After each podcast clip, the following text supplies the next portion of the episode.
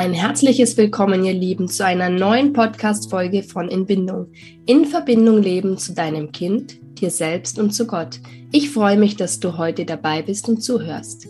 Ich wünsche mir, dass du für dich ganz persönlich, dein Alltag und oder deine Familie einen Input mitnehmen kannst. Ich bin Sonja und wie ihr hört, der Herbst, der Herbst, der Herbst ist da. Das kühle Lüftchen weht wieder, deswegen habe ich auch einen kleinen Schnupfen und das hört ihr an meiner Stimme.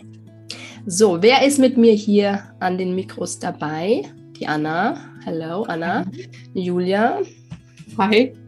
Grüß dich. Und die Juni natürlich. Hi, hi.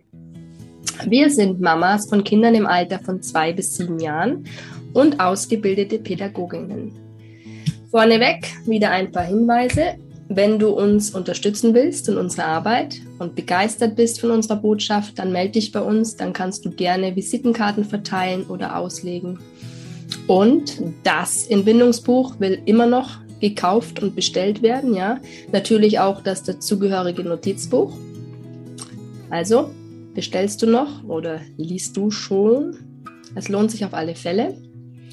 Wir starten jetzt mit der zweiten Runde zum Thema das hochsensible Kind.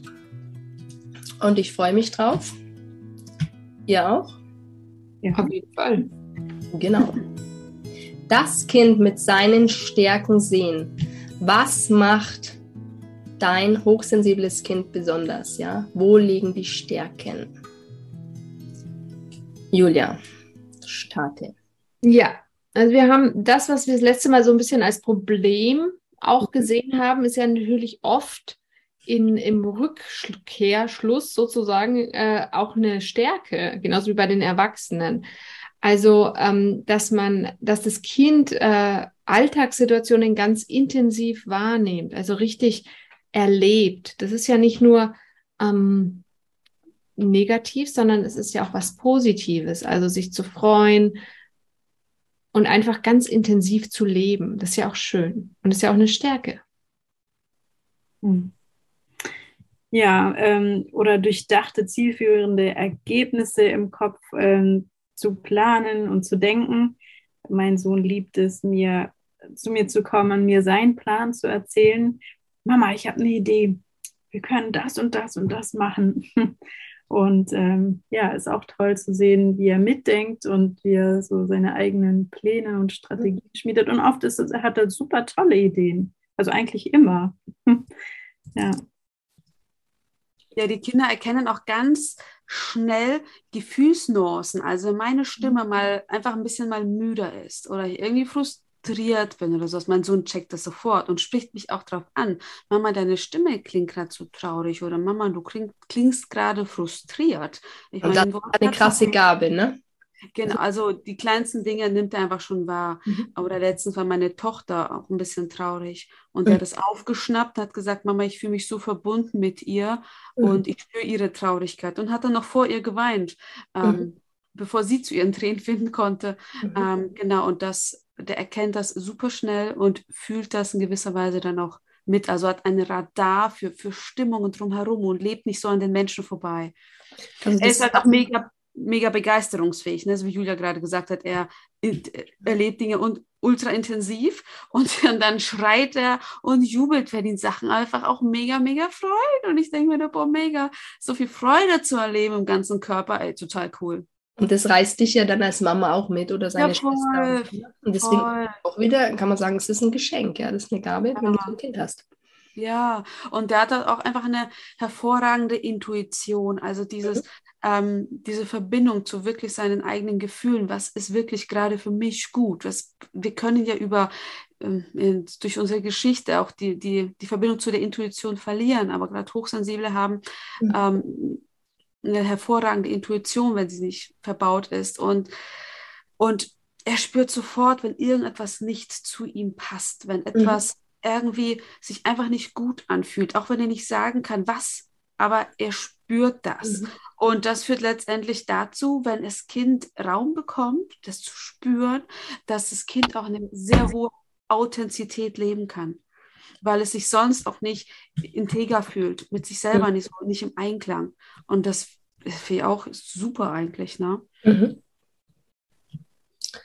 Julia, Thema Vorsicht. Ja, ja, genau. Ähm, was ja auch ähm, diese, ich habe es das letzte Mal schon gesagt, dieses ähm, bisschen ängstlich sein, bisschen übervorsichtig, ist natürlich auch ein super Schutz vor Gefahren. Also mhm. mein Sohn ist extrem vorsichtig. Und ähm, da ist es dann auch wichtig an der Stelle, dass wir, gerade wenn die Kinder dazu neigen, ängstlich oder vorsichtig zu sein, dass wir als Eltern die Kinder nicht mit unseren Ängsten belasten, weil die, wie Jonita schon gesagt hat, die spüren es sofort und die sagen sofort, ist das schlimm, passiert da jetzt was und, und so. Ähm, deswegen rede ich auch mit meinen Kindern unterschiedlich. Ich war äh, zum Beispiel, wenn ich äh, Fahrrad fahre, äh, dann rede ich mit meiner Tochter anders als mit meinem Sohn. Ich sage zu meiner Tochter, du bleibst hinter mir und ich fahre vorne raus und du fährst nicht vor in der Mitte der Straße. Und also ich gebe dir ganz klare Sachen und ich, ich bin da auch manchmal ein bisschen im härter im Ton, mhm. weil sie gerade am Fahrrad oft dazu tendiert, ach ja, ist so schön und macht so Spaß. Um, ähm, und das muss ich zu meinem Sohn nie sagen. Das ist, ich würde, wenn ich mit meinem Sohn Fahrrad fahren gehe, der bleibt hinter mir, der klebt an mir der ruft höchstens mal irgendwie Mama, Mama, äh, wenn ich, wenn er nicht gleich an meinem Hinterrad kleben kann und so. Aber Mama, die Ampel ist rot. Ja, ja genau, sowas. Also so, das, ich sag gar nichts, wenn ich mit meinem Sohn Fahrrad fahren gehe, sage ich gar nichts. Der fährt einfach hinter mir her und es passt. Und mit meiner Tochter rede ich da ganz anders. Und es hat nichts nur damit was zu tun, dass sie jünger ist als er, sondern es hat vor allem was damit zu tun, äh, dass er diese ja sehr vorsichtiger, hochsensibler Typ ist. Mhm. Genau. Und ähm, das ist ja aber auch positiv. Er hat sich, mhm. er verletzt sich dadurch auch nicht. Meine, meine Tochter verletzt sich ständig, die kommt aus dem Kindergarten mit Verletzungen heim, wo ich mir dann, wo sie mir erzählt, wie das passiert ist, und ich denke mir nur, oh, danke, lieber Gott, dass du sie beschützt hast. Mhm. Ähm, und sowas hat er nie. Und das mhm. ist natürlich auch Stärke, ja. ja. Ja, kennt seine Grenzen, ja. Genau. Ja, das ist bei uns auch so, weil es passt ja mhm. wieder zu dieser Intuition. Also er spürt automatisch im Kindergarten, diese Kinder, die sind gerade echt wild, die tragen gerade Frust in sich. Ich halte Abstand. Mhm. Und wenn die Schwester in die Nähe von den Jungs kommt oder von Mädels, je nachdem, ähm, nimmt er sie und sagt, ah, ah, da jetzt nicht. Ja, das ist. Pass auf dich auf. Äh, und der, ja, andere Kinder nehmen das überhaupt nicht wahr. Mhm. Ähm, Genau, mein Sohn hat zum Beispiel eine intensive auch Tierliebe, wenn wir bei der Oma sind. Mhm. Also immer die Katze und der hat eine ganz enge Verbindung zu dieser Katze. Die kommt immer gleich zu will mit ihm kuscheln. Letztens hat die Schwester geweint, weil sie gesagt hat, die Katze hat ihn viel lieber als mich.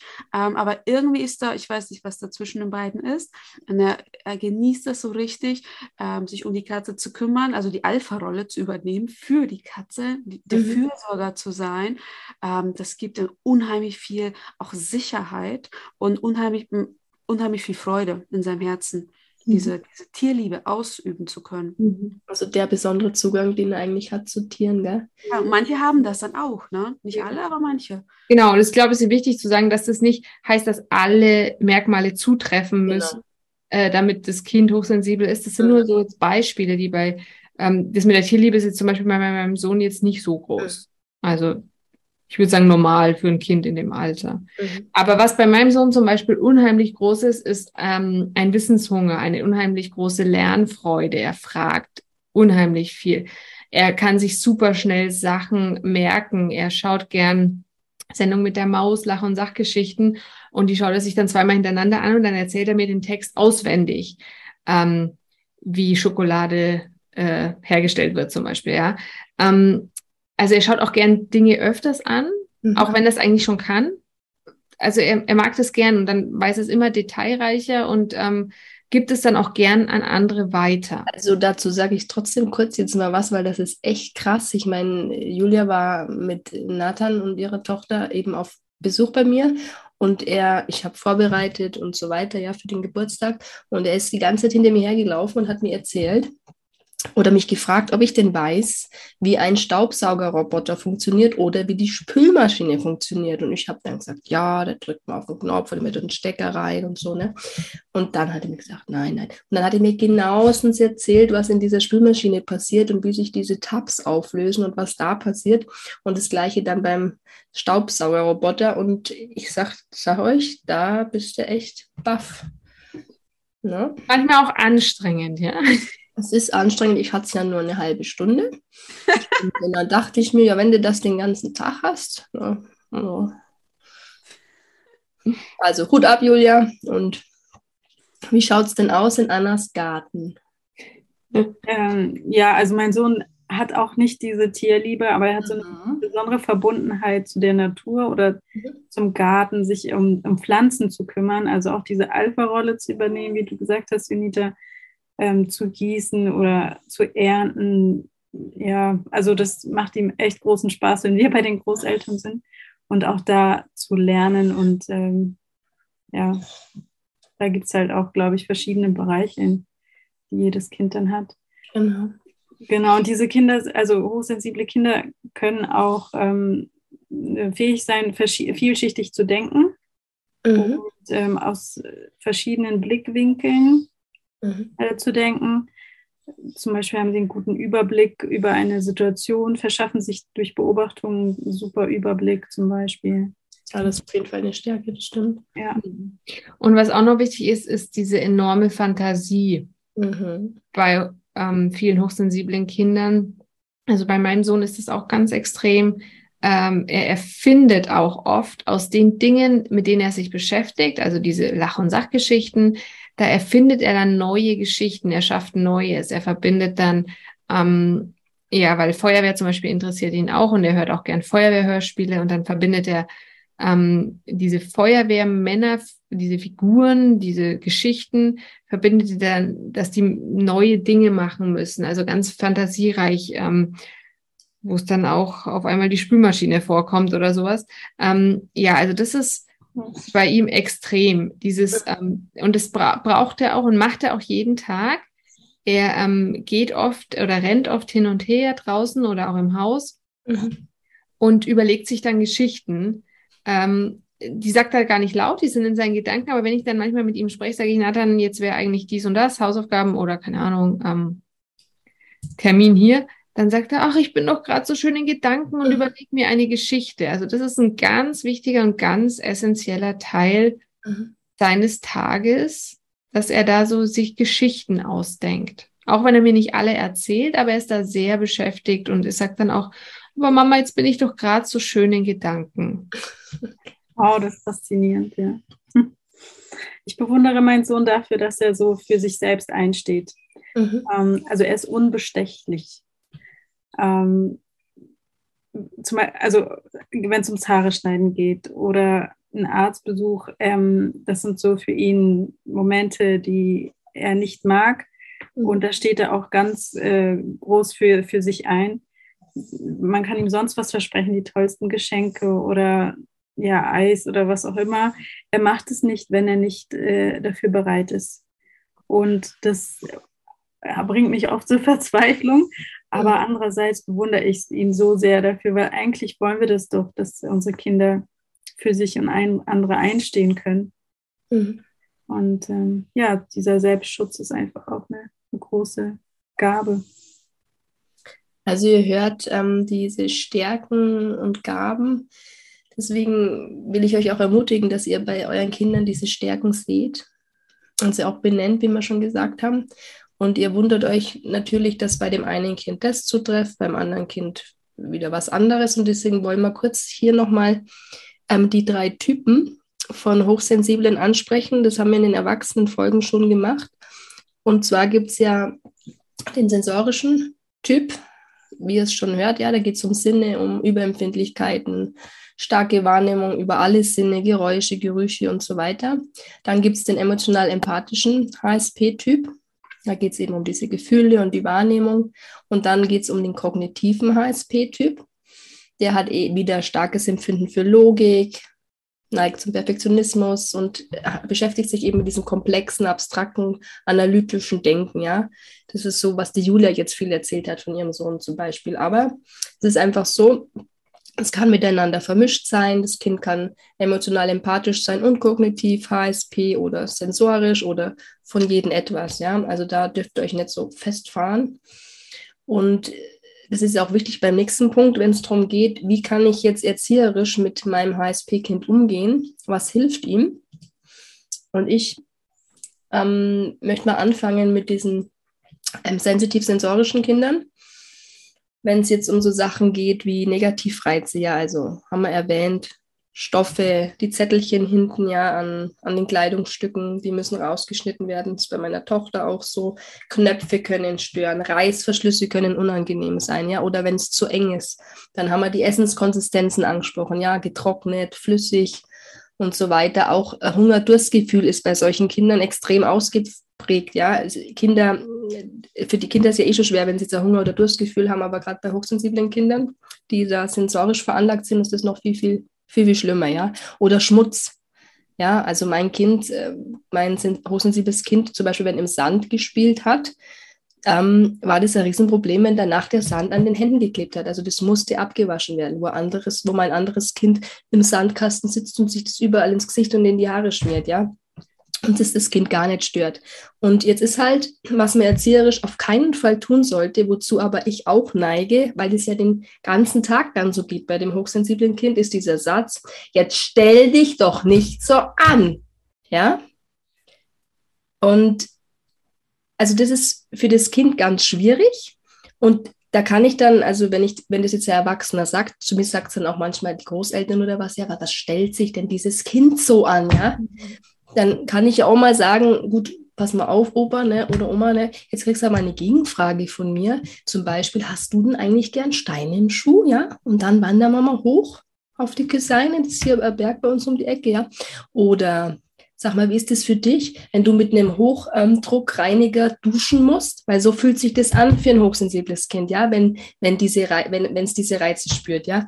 Oder trinkst du gern deinen Kaffee ne, mit die Milchflocken? ne, oder schütten wir den weg. Und so ist es nämlich, also da müsst ihr euch mal reinversetzen als Erwachsene. So ist es für ein hochsensibles Kind, wenn es sensorisch ähm, veranlagt ist. Ja. Und, oder zum Beispiel, jetzt stell dich doch nicht so an, ne, Julia, kennen wir vom Nathan auch, barfuß über diese Wiese zu laufen. Es ist ja Gras und das Gras ist ja weich. Ja, aber es geht gar nicht, weil es ist eine andere sensorische Wahrnehmung genau. an den Füßen wie gewöhnlich. Und dann ist lieber bei 40 Grad im Schatten immer noch die, die, die Socken und die Turnschuhe an, anstatt alle gehen barfuß, aber das ist nicht drin. So ist einfach so. Und auch wenn es mich am Anfang geärgert hat, jetzt denke ich mir, es ist so und ist okay. Genau. Ja, es ist ja so, dass es auf die Überreizung letztendlich auch mit Wut auch stark reagieren kann. Ähm, weil so es jetzt in dem Fall auch so, was wir gerade besprochen hatten. Wenn ich jetzt weiter auf das Kind einrede, stell dich nicht so an und jetzt hat, isst dir die Erdbeeren oder jetzt, ne, mach mal, rennst jetzt barfuß, es gibt keine Schuhe, dann wird das, wie die Juni sagt, in einem Wutanfall enden. Genau, und ähm, die Wutanfälle sind einfach viel intensiver bei Hochsensiblen, ähm, weil es einfach viel mehr Emotionen sind. Das heißt, die Tränen der Vergeblichkeit, bis ja. erreicht sind, das ist manchmal ein sehr langer Weg, je nachdem. Und da muss man manchmal auch öfter über ein Thema reden, öfter mal, also manchmal braucht es mehrere äh, mehr, dass man öfter halt mal mit dem Kind mal redet, ähm, damit es zu den Tränen letztendlich mhm. findet. Mhm. Ähm, und dass die Sache ist einfach, dass manche Dinge uns selber als Erwachsene dann manchmal einfach nerven, weil die Kinder nicht so funktionieren, wie, wie man gerne möchte. Und dann äh, neigt man dann schnell zum, zum Schimpfen. Ähm, zum Frust ablassen, dem Kind gegenüber oder Strafen war ganz ganz normal oder ist teilweise noch ganz normal in manchen, auch ähm, ja, manchen Kreisen, in Schulen oder wo auch immer. Ähm, aber das, dadurch verschlimmert man das Ganze, das Problem des Kindes. Mhm. Und dadurch macht man ja nichts ähm, besser, weil das Kind hat gerade dann einfach ein Wutproblem und damit machen wir das laden wir noch mehr Frustration auf. Also Deswegen, das heißt, Jonita, wenn du bei dem sensorischen Kind dann noch schimpfst, also wenn es dann so reagiert oder wenn du es strafst, das ist ja Gift dann, ne? Also oder genau. Öl ins genau. Feuer. Genau, das ist wie Öl ins Feuer gießen. Mhm. Was das Kind eigentlich braucht, ist also ein Ruhepol, mhm. ähm, das dem Kind wieder hilft, zur Ruhe zu kommen. Also eine Co-Regulation, darüber haben wir letztes Mal auch nochmal geredet. Ähm, und dass man die ganzen Reize runterfährt. Mhm. Ähm, komplett runterfahren, Situation wechseln, raus, ähm, Genau, mhm. sodass das Kind ähm, ja, sich beruhigt. Und durch dieses Runterfahren hört doch häufig auch die Wut einfach dann noch wieder auf. Und Mhm. all, all das Verhalten, was dann häufig problematisch wird, äh, fährt dann einfach dann runter. Also die nächsten zwei Punkte sind quasi Wiederholung. Das ist nochmal speziell auf sensorisch, also sensorische HSP-Kind bezogen. Anna, vielleicht erwähnst du es nochmal kurz. Ähm, genau, ich hatte ja schon mal gesagt, dass man, ähm, wie man mit dem Kind lernt, die, seine Intuition zu nutzen. Also zum Beispiel, wenn das Kind Gefahren erkennt oder ja, du merkst, es äh, ruft jetzt besonders Nähe und es fühlt sich gerade unwohl in irgendeiner Situation oder nimmt irgendwas wahr, dann ähm, ins Gespräch zu gehen und dem Kind auch zu sagen, das, was du fühlst, das ist auch okay. Und ähm, es dem Kind nicht abzusprechen, also nicht das Gefühl zu geben, dass, äh, dass das Kind denkt, ich bin falsch Mhm. dem, was ich fühle. Weil es hat ganz äh, feine Antennen dafür. Mhm. Ja, und auch, ähm, das haben wir schon gesagt, einfach dieses äh, auch hier wieder Orientierung zu geben, Situationen zu besprechen und auch vielleicht zu üben, äh, um ja Sachen ähm, dann äh, machen zu können oder ähm, Ja, Schulweg üben und solche Sachen. Genau, zum Beispiel, dann, die dann, dann mit den Geräuschen klarzukommen, wenn es dann irgendwo, zum Beispiel da ist immer ein, Hund, der laut bellt oder sowas, dass es sich dann nicht mehr erschrickt, solche Sachen. Okay, wir gehen mal zum nächsten mm, Typ, also dem kognitiven HSP-Kind. Ich denke, da hat die Julia am meisten dazu zu sagen. Also wenn es jetzt hier um darum geht, wie kann ich mit dem Kind erzieherisch umgehen. Genau, also ich habe es vorhin schon gesagt, diese Kinder haben oft einen sehr großen Lern- und Wissensdurst. Ähm, es ist wichtig, dass wir diesen Kindern, äh, dass wir sie nicht mit versuchen, mit einfachen Antworten abzuspeisen, sondern ihnen gerne vielschichtige Antworten geben, dass der Geist was zum Arbeiten hat. Ähm, experimentieren, spekulieren. Ähm, die Kinder sind oft nur zufrieden, wenn der Geist gefüttert wird. Also auch bei uns hoch im Kurs sind ähm, Experimentierkästen, äh, Rätselhefte oder Lernsendungen. Ähm, Mhm. Genau. Und auch was die Hobbys angeht, wir sind, mein Mann und ich äh, arbeiten in, bei einer Pfadfindergruppe mit. Und auch das fasziniert meinen Sohn zum Beispiel total. Äh, da forschen in der Natur und ähm, die Pfadfinder haben auch oft ähm, verschiedene Themen, denen sie sich widmen. Keine Ahnung, Bäume lernen oder Bäume kennenlernen, Vögel, was weiß ich. Und das, das ist alles super. Also was einfach so neuen Input dasteht äh, darstellt. Und dann ähm, kognitiver Typ ist aber auch ähm, häufig äh, das äh, Bedürfnis nach Alleinsein ganz groß. Also einfach um das äh, zu ordnen im Kopf, um das geregelt zu bekommen. Und ähm, gerade wenn es in, introvertierte, hochsensible Kinder sind, dann fühlen sie sich äh, oft alleine wohler. Ähm, und fühlen sich durch andere eher gestört in ihren Spielen, in ihren, in dem, was, wie sie spielen, was sie spielen. Bei äh, meinem Sohn war das, ist, ich würde ihn jetzt nicht unbedingt als so krass introvertiert äh, bezeichnen, wie das jetzt bei anderen, wo wir schon gehört haben, Anna, bei deinem Sohn zum Beispiel der Fall ist. Aber er ist schon so, dass er auch gern allein ist und dass er auch im Kindergarten hat er oft äh, eben allein gespielt und hat auch kein großes Interesse, sich bei anderen mit einzubringen. Genau. Ähm, und manchmal sind aber diese hochsensiblen Kinder auch dann dadurch, dass sie sich, dass sie lieber alleine sind, unsicher im Umgang mit anderen, wenn sie dann mit anderen Kontakt Mhm. haben oder haben wollen auch mal, wie sie das dann anstellen.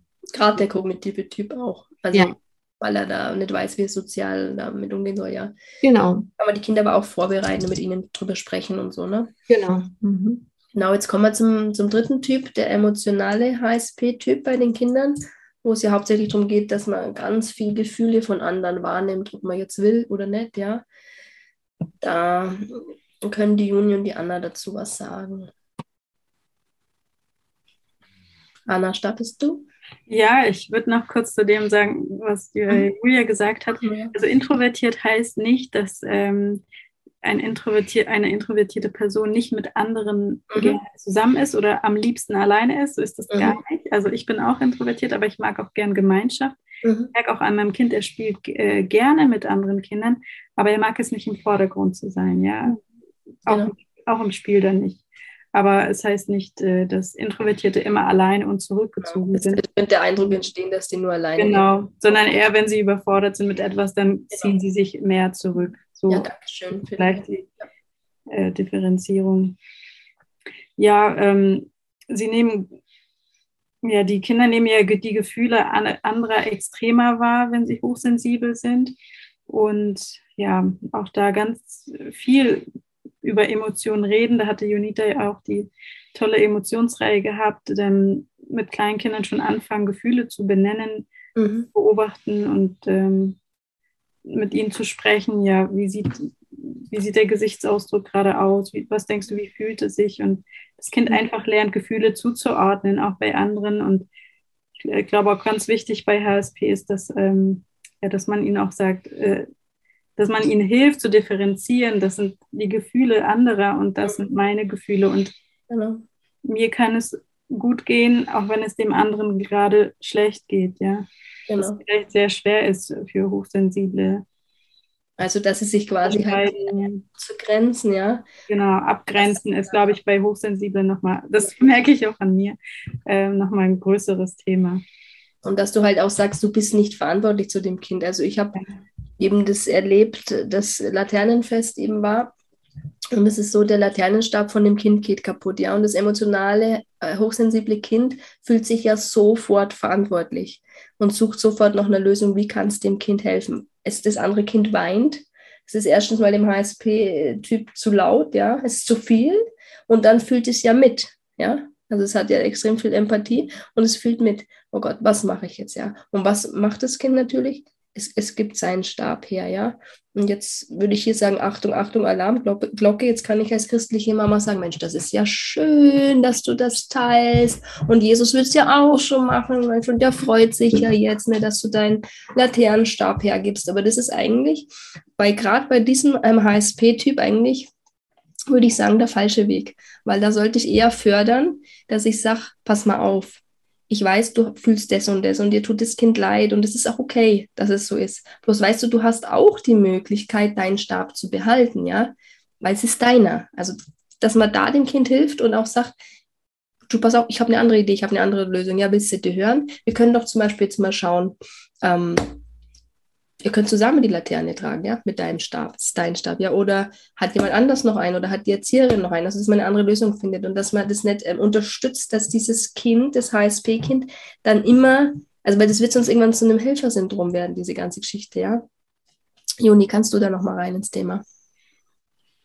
Ähm, ja, und zwar, wenn das Kind einfach zu viel fühlt, zu viel wahrnimmt, dann ist natürlich wieder die Strategie äh, Reize, äh, Reize runterfahren ähm, und wirklich gucken, wie viel, wie viel verträgt mein Kind. Habe ich mhm. an einer anderen Stelle gesagt, nach dem Kindergarten ähm, oder nach der Schule, nach den Festen, nach, nach Einkaufen, dass man dann schaut, okay, dann, dann ist irgendwie wieder so eine Ruhephase, wo mein Kind zu sich selber finden kann, verarbeiten kann, ähm, spielen kann, weil im Spiel die Kinder ja ähm, diesen emotionalen Ruhemodus haben, wo sie dann ganz viel verarbeiten. Und HSPler äh, machen das ganz unterschiedlich. Manche suchen sich auch wirklich alleine eine Ecke auf eine Couch oder gehen alleine in ihr Zimmer, wo sie, wo sie einfach nichts mehr auf, von außen haben.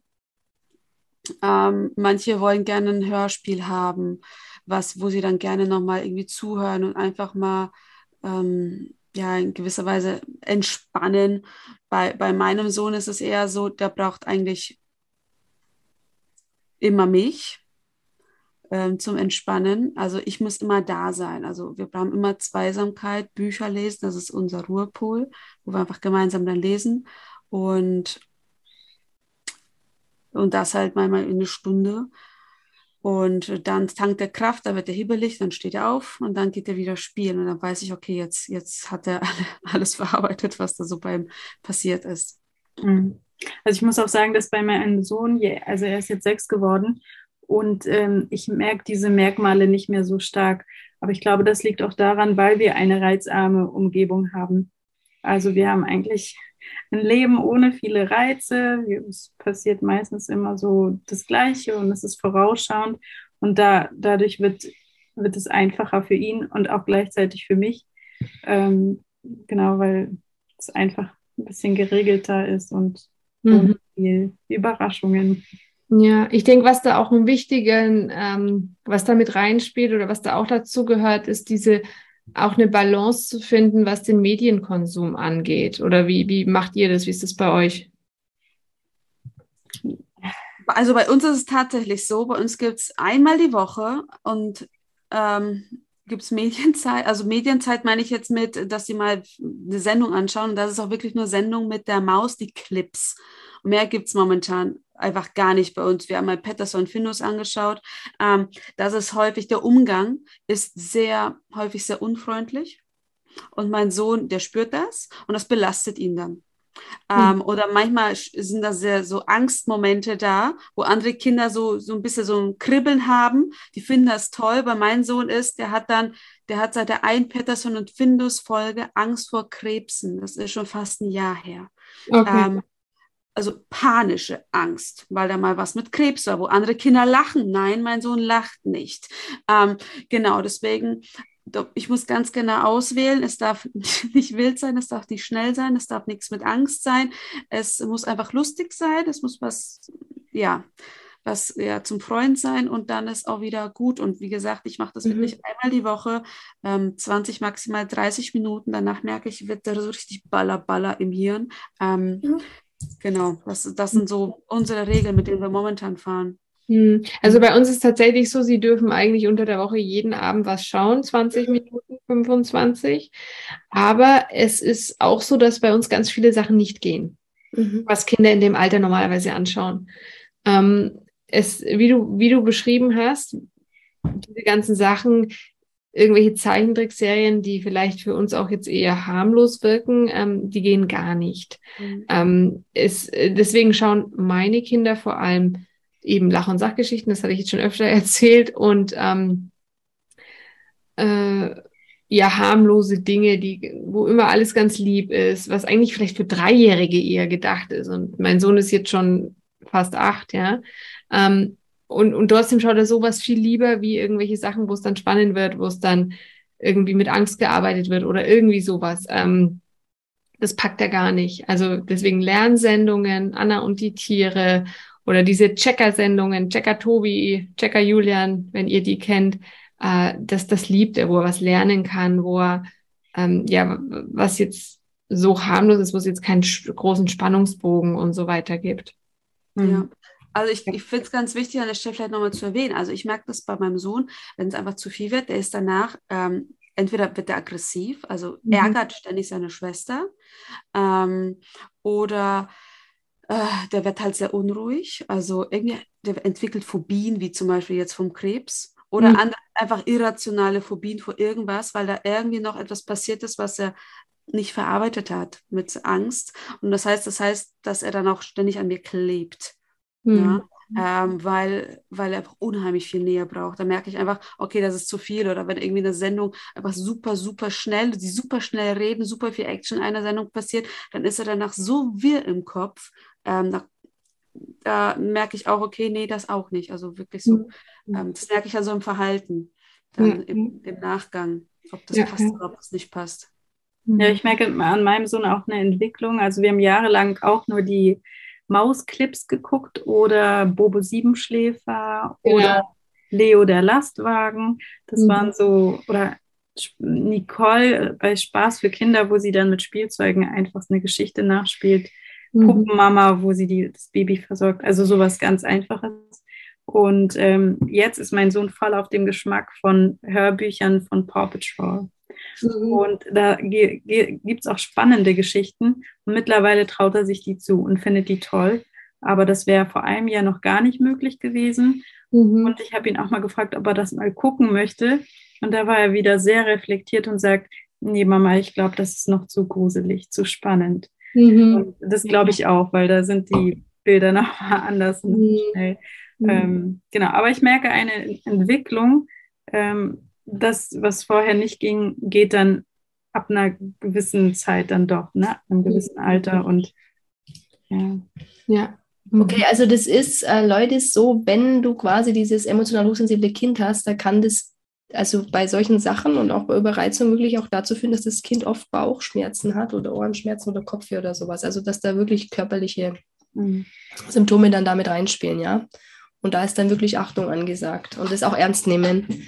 Ähm, was gibt es zu dem Punkt ähm, noch zu sagen bei diesen emotional hochsensiblen Kindern zum Punkt Eingewöhnungsphasen oder ja, Juni und Julia?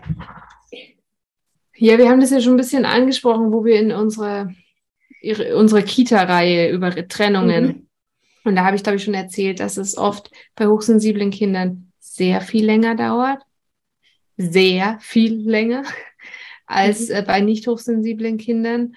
Und dass es ganz wichtig ist, dass man keinen Druck auslöst, äh, ausübt. Das hat Juni auch gut beschrieben, weil man dann um Wochen zurückgeworfen werden kann in solchen Eingewöhnungsübergangsphasen, wie auch immer. Mhm.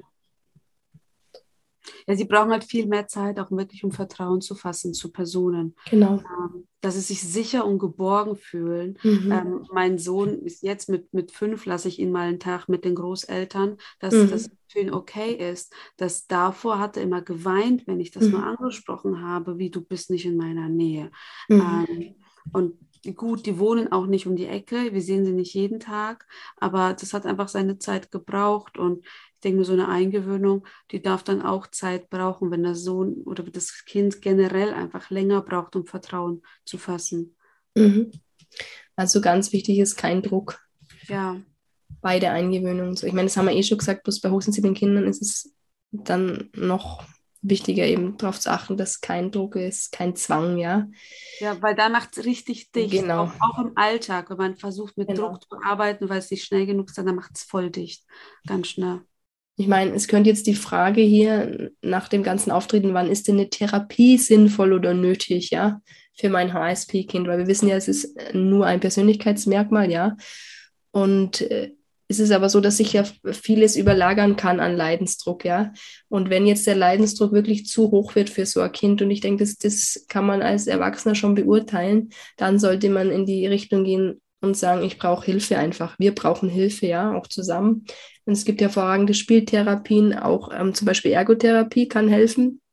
Vor allem, wenn das Kind ähm, aufgrund dieser ganzen Reizüberflutung eben Konzentrationsschwierigkeiten auch hat und wegen dieser ganzen Verarbeitung auch Schlafstörungen. Und Verhaltenstherapie, ja, ist so ein heikler Punkt zu sagen, wann, wann wäre die jetzt nötig? Und die ist wirklich nur dann nötig, wenn das Kind wirklich krasse Angstzustände hat, ja. Also ähm, und wenn es dann zu depressiven Verstimmungen kommt, und jetzt, da reden wir jetzt nicht nur von Kleinkindern, sondern auch dann äh, von Teenagern und so, ja. Und da ist es dann wirklich wichtig, also professionell Hilfe zu suchen. Und ich meine, kreative Therapien, also ähm, Musiktherapie, Kunsttherapie und solche Sachen, die tun eigentlich, kann man sagen, fast jeden HSP-Kind gut. Okay, wir haben jetzt ähm, als letzten Punkt also ist uns noch so eingefallen, was ist denn jetzt in einem Haushalt, wenn es mehrere hochsensible Personen gibt? Zum Beispiel, was ist, wenn die hochsensible Mutter auf das hochsensible Kind trifft? Was ja zum Beispiel bei mir der Fall ist. Ich bin sehr, sehr stark hochsensibel, wie ihr wisst. Und eine meiner Töchter auch. Die andere Tochter ist auch ähm, sehr sensibel und mein Mann ist auch sehr sensibel. So, jetzt ist es so, dass ich als HSP-Mama sowieso ja schon weniger Energie habe und Ausgeglichenheit für die Betreuung mein, meines Kindes oder meiner Kinder, wie jetzt der ähm, nicht sensible Typ, ja. Und bei mir war, ist es so oder war es schon immer so, dass ich eigentlich oft schon durch die Anwesenheit meiner Kinder überanstrengend bin, ja. Wenn sie mir nur ganz normale Fragen stellen, ja, weil ich ja mehr Ruhepausen brauche und wir wissen ja alle, mit Baby oder Kleinkind ist das kaum möglich. Und was bei mir auch, also und bei meinem hochsensiblen Kind so ist, mein, mein Kind ist begeisterungsfähig, ja, boah, wir wollen eine tolle Aktivität machen. Ich bin am Anfang total begeisterungsfähig. Komm, lass uns jetzt zum Beispiel Plätzchen backen, ja, oder basteln oder was. Aber bleiben wir beim Beispiel Plätzchen backen und ich denke, ja, super, räum alles her, bin dabei, den Teig zu machen. Und von einer Sekunde auf die andere ist mir das aber wirklich zu viel. Also das kommt urplötzlich, ja. Und dann bin ich total überfordert. Mein HSP-Kind versteht es natürlich dann überhaupt nicht und entwickelt dann gegen mich so eine spezielle Vorsicht, weil die Mama ist ja unberechenbar, ja. Die kann von 0 auf 100 gestresst sein, ungeduldig und wie, wie äh, zeigt sich das? Ja, ich werde halt lauter, logisch, ne? Und das ist bei dem Plätzchenbacken auch so. Jetzt werden die Förmchen hergeräumt. Ich schaffe es vielleicht gerade noch bis zum Teig ausrollen und dann sehe ich diese Brösel und denke mir nur, oh Gott, jetzt geht's los. Und dann war's das, ja. Und deswegen ist es so, dass mein Mann bei uns mit den Kindern Plätzchen backt. Ich backe back entweder alleine am Abend, wenn sie schlafen, oder mein Mann macht es, ja. Also das ist nur ein Beispiel, ja. Das gibt es in vielen Situationen. Und dann ist natürlich ein Punkt der Lärmpegel. Also ich bin überreizt, mehr laut, mein Kind wird durch meine Lautstärke auch überreizt und laut und dann sind wir in diesem Teufelskreis drinnen. Ja? Und wenn du jetzt noch mehr Hochsensible im Haushalt hast, dann wird das Ganze lustig, also richtig lustig. Und ja, also ich habe jetzt mal einfach nur diese zwei, drei Beispiele gebracht. Da gibt es etliche mehr. Anna, kannst du auch noch was dazu sagen, was den Betreuungsbedarf angeht? Also für dich als hochsensible Mama und dein hochsensibles Kind. Ja. Ja, also dadurch, dass das Kind ja mit seinen Reizen überfordert ist, sucht es ja irgendwo äh, Sicherheit und das meistens mhm. in der Nähe und ist oft anhänglicher oder fordert mehr Auf Aufmerksamkeit. Ja, es braucht immer diese Versicherung der Bezugsperson. Ähm, und ich habe mal den, äh, ich habe mal gehört, dass jemand gesagt hat, wenn man ein hochsensibles Kind hat, ist es so, wenn man zwei Kinder hätte. Mhm. Weil du begleitest doppelt so viele Gefühle oder ja, ja, ähm, du bist halt ja mehr an dem Kind dran, ja.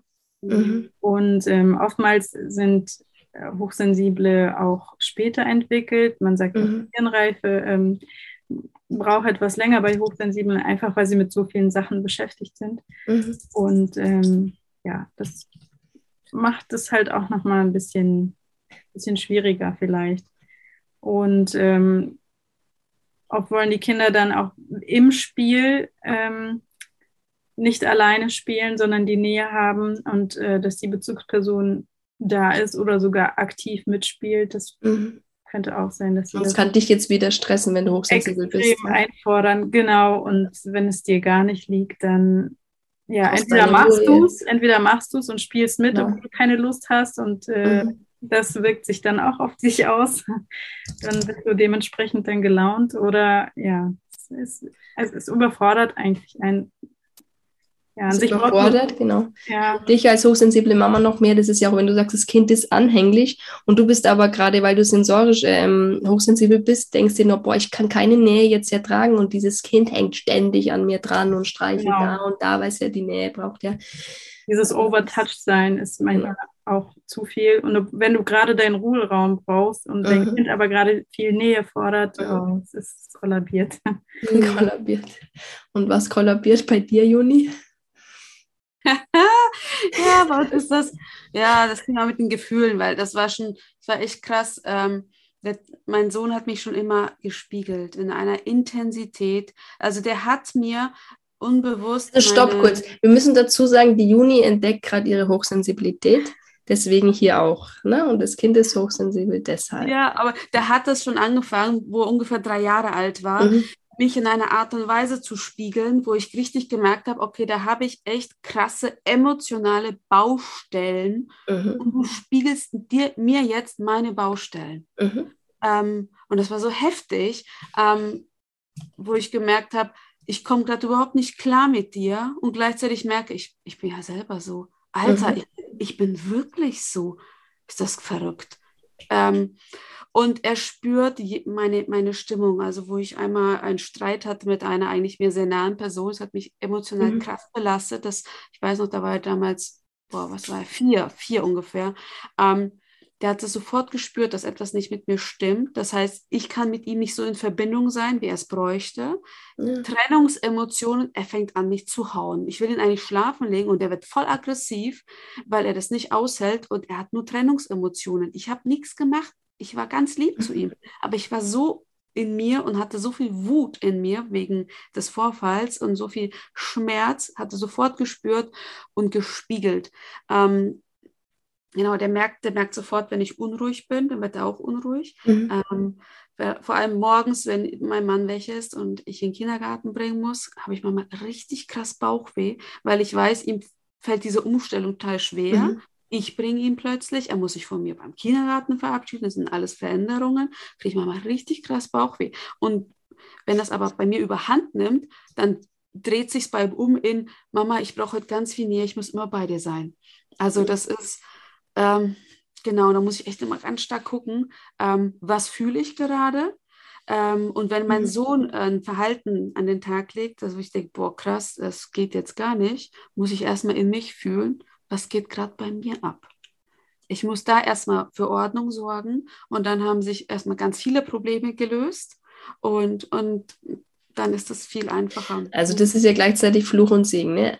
Für dich ja, irgendwo. Also ne? ich erlebe das als Extremsegen, weil er mir mhm. zeigt, wer ich bin. Mhm. Also und ich fühle und, ähm, und wo, an wie vielen Stellen ich Trennung oder Schmerz, Frust, Verletzungen erlebe, mhm wo ich mir nicht mehr getraut habe, das so zu benennen und so zu fühlen. Und er zeigt mir, das ist aber so, Mama, ich erlebe das so und du darfst das auch. Ähm, deswegen, ich, ich finde so zu mir selber wieder zurück durch meinen Sohn. Ich mhm. erlebe das als extrem Segen, natürlich auch herausfordernd weil er alles wahrnimmt, alles. Ne? Und er hat halt ein sehr hohes Gerechtigkeitsempfinden. Mhm. Ähm, ähm, er merkt sich sehr genau, wenn ich ihm Sachen sage und er fordert sie auch dann halt auch ganz stark ein. Ähm, mhm. Zum Beispiel habe ich ihm auch mal gesagt, du hör mal her, als ich in meinem Kopf einfach wieder einfach erziehungsmäßig neu geordnet habe, habe ich mhm. ihm gesagt, ich zwing dich nicht mehr. Mhm. Ich mache das nicht, weil zwingen finde ich nicht richtig. Ähm, und als ich ihn dann, mhm. äh, als ich dann letztens mal, die Kleine, ich habe sie vorbereitet, wir müssen Schwimmbad verlassen, alles gut. Mhm. Dann habe ich dann gesagt, du hör mal her, ähm, ich, wir gehen jetzt auf den Schwimmbad, ich nehme dich jetzt auf meinen Arm und er steht dann da und sagt, Mama, du zwingst sie gerade, das darfst du gar nicht. So, ne? Und ich denke mir, hm, naja, das würde ich jetzt nicht als Zwang bezeichnen, ne? das war alles vorbereitet, aber er ist der ganze Diebe. Wenn das Gefühl hat, sein, ich mache etwas mit ihm oder mit ihr, ähm, was, was, was er oder sie nicht möchte, wo sie nicht okay gemacht haben, sofort steht er da und sagt, das ist zwingen, das willst du nicht. Denk dran. Ähm, mhm.